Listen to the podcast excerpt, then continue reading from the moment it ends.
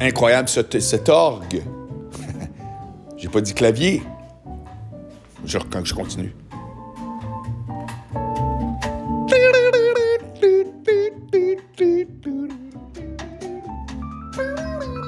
Comme un moyen choix de musique d'anglement. C'est pas grave.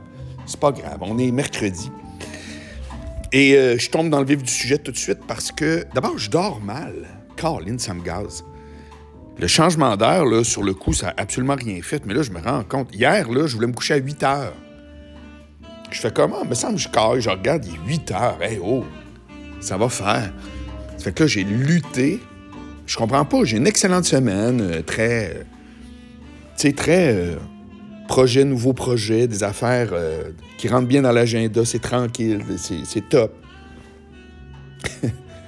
en pleine nuit, 3 heures le matin, je me lève. Qu'est- Qu'est-ce que c'est ça?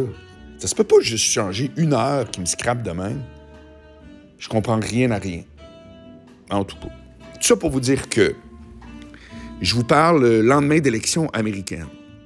Euh, je suis pas du tout un spécialiste d'élections américaines. Anticipé Si une expertise euh, il y a, c'est médias en général, puis aussi, euh, je dirais, utilisation de la langue. Vous le savez, je suis bien, bien, bien stické sur la, précision des mots, puis les conflits qui viennent avec ça, ça, attire tout le temps mon attention. Et donc, pendant la nuit, par rapport, inquiétez-vous pas, c'est parce que j'appelle pas ça de l'insomnie, c'est juste que je me réveille un peu par rapport. Je me mets à regarder du Twitter, tu sais.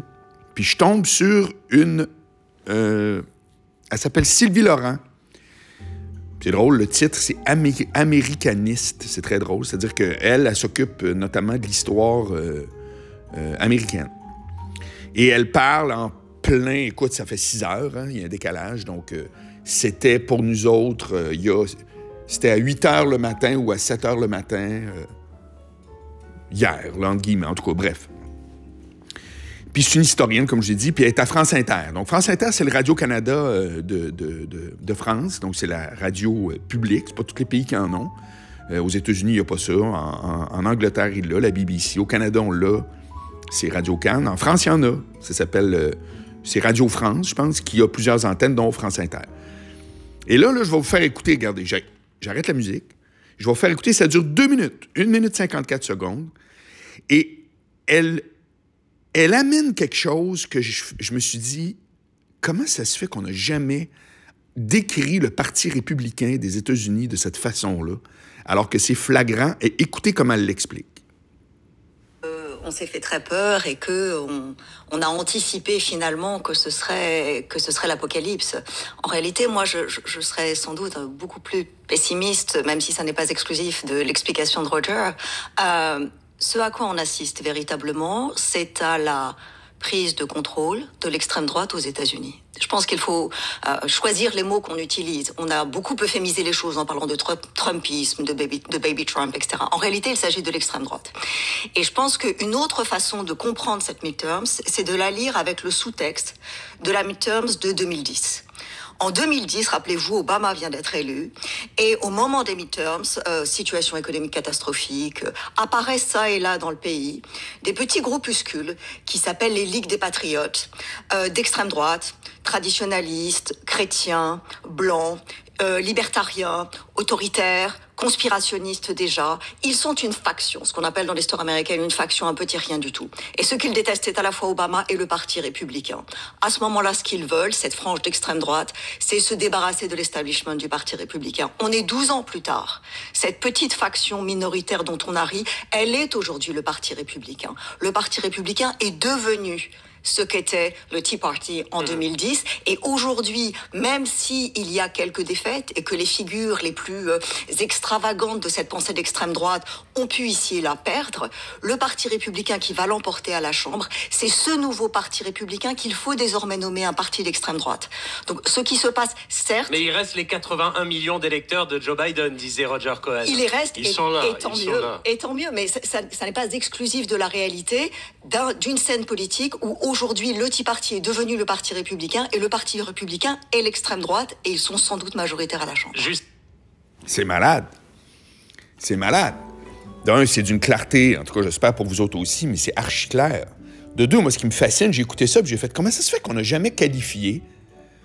Pourquoi on n'a jamais qualifié le Parti républicain d'extrême droite? Puis là, je parle même des journaux. Jamais le New York Times va décrire le Parti républicain en disant le parti d'extrême droite républicain. J'ai jamais vu ça. Jamais j'ai vu le Washington Post parler de ça, qui sont des journaux. C'est les journaux les plus à gauche qu'il y a euh, euh, aux États-Unis. Je suis abonné aux deux. Ça fait que je vous le dis, là, ça m'aurait sauté aux yeux. Jamais.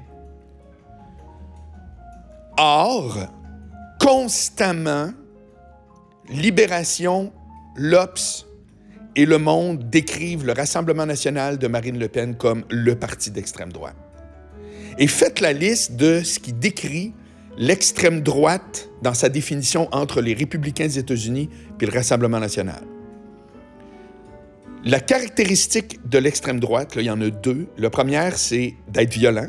L'extrême droite, c'est violent, comme l'extrême gauche. Le communisme amenait euh, les Russes, pas les ennemis, les Russes, les citoyens russes qui n'étaient pas assez communistes, les amenait dans les goulags, dans le Nord, en disant Ah ouais, t'es pas, pas convaincu de notre affaire? Ah ouais, on, va, on va t'en rentrer, nous autres, du communisme dans le derrière. Puis l'extrême droite, ben, j'ai pas besoin de vous le décrire. On parle, entre autres, la figure historique, c'est le parti nazi qui était. Alors, la violence. Le deuxième, c'est l'antidémocratie. C'est-à-dire qu'un parti qui est d'extrême droite considère que ce qui est euh, le réflexe démocratique en général, c'est superflu, ça marche pas, ça fait pas la job dans leur idée pour protéger soi-disant la population en général. Qu'est-ce que de plus antidémocratique que de dire les élections sont truquées? la base même, le, le, le, pygmalion, prenez les mots que vous voulez pour dire c'est quoi la représentativité de la démocratie, c'est le vote, c'est le scrutin universel. Or, si tu remets ça en question en disant c'est un processus qui a été euh, frauduleux avec aucune preuve, c'était complètement en dehors du jeu démocratique, avec l'influence qu'on connaît. Ça fait que prends les caractéristiques du Parti républicain, anti-avortement, pro-gun. S'il n'y a pas de lien à faire entre plus de guns, plus de meurtres aux États-Unis, rendu là, c'est une règle de trois. Tu peux jouer avec les termes, mais je veux dire, c'est une réalité. Puis moi, le premier, si j'étais aux États-Unis, j'aurais un gun. Il est trop tard. Si vous avez, vous avez laissé faire une inflation de ça. Sauf que le lien, il est clair. C'est le pays qui a le plus de guns par habitant, genre, mais par, des lunes puis avec exactement la même répercussion, c'est-à-dire des meurtres de masse. Tous les jours, il y a une fusillade qui implique plus que trois personnes. La définition d'un meurtre de masse, c'est le, tueur lui-même euh, euh, exclut puis trois ou plus. C'est tous les jours. C'est que d'autres, on entend parler quand il y en a 27 dans une école, mais il y en a tout le temps. C'est pas de même nulle part ailleurs dans le monde. Donc, violent, anti-avortement, antidémocratique, c'est quoi le Rassemblement national qui a d'équivalent? Une seule affaire que le Parti républicain a aussi, c'est une critique de l'immigration qui peut être qualifiée de xénophobe. Alors, évidemment, quand on est Donald Trump, les Mexicains, c'est tous des violeurs, etc., tu as totalement cet ADN-là qui est porté puis qui est repris par euh, les, républicains. Ça fait que tu fais comme, attends une minute, c'est extraordinaire. Mais je vous le dis, pour moi, c'est une révélation matin. C'est-à-dire qu'en France, là, L'électeur moyen qui n'est pas Rassemblement national les traite toutes d'extrême droite avec une caractéristique discutable, c'est-à-dire sont-ils réellement totalement racistes et xénophobes? Facile à dire. Moi, je ne les perçois pas de même du tout. C'est juste que c'est, on est dans une période euh, de l'histoire où ça paraît très mal de faire des critiques. Alors, je vous ai parlé, entre autres, de ce qui est passé, avec le bateau qui est arrivé, puis que le député qui a dit euh, qu'il retourne en Afrique. Ça, fait une semaine, là. Ça lâche pas, là. Ça lâche pas, là. Et aux États-Unis, tu as la liste de ce qu'est l'extrême droite dans ce parti-là. Tu peux cocher, paf, violent, anti-avortement, remet en question les bases de la démocratie, c'est-à-dire les votes, euh, euh, xénophobe, un, fond raciste porté par Trump, évident. Bing, bang, bang, bang. Ça fait que là, ça pose une série de questions. Qu'est-ce qui fait que moi, le premier qui s'intéresse à ces questions-là depuis longtemps, j'ai jamais eu le réflexe de coller extrême droite avec les républicains? L'historienne qui vient de parler a fait une espèce de, en deux minutes, un petit fil d'histoire qui prend. Parce que dans une autre capsule, elle parle de Sarah Palin. Rappelez-vous de Sarah Palin, l'espèce de fille, là, euh, la, femme avec, qui lookait au bout, un peu mannequin, très belle femme, qui était la gouverneure de l'Alaska, puis qui avait ses guns, puis qui, Bon, elle, elle a comme commencé ça un peu, cette histoire-là, d'être plus à droite qu'à droite, mais sans être extrême. Ça a commencé là, il y a eu un fil. Tu sais, quand, quand euh, Michel Onfray dit euh, ce qui est important, c'est la généalogie des choses, il a raison.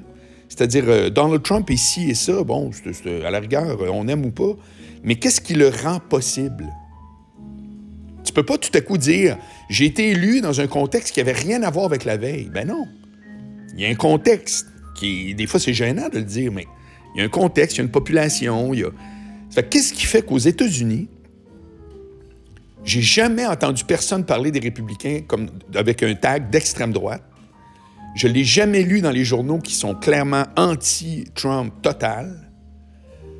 Puis qu'en France, j'ai pas la réponse, hein? Ce matin, j'ai juste un genre de nouveau constat hallucinant. Je vous balance ça. Si vous avez des hypothèses, vous m'en parlerez. Ça va être manifestement ma chronique euh, avec euh, Sylvain, parce que c'est bien trop juteux.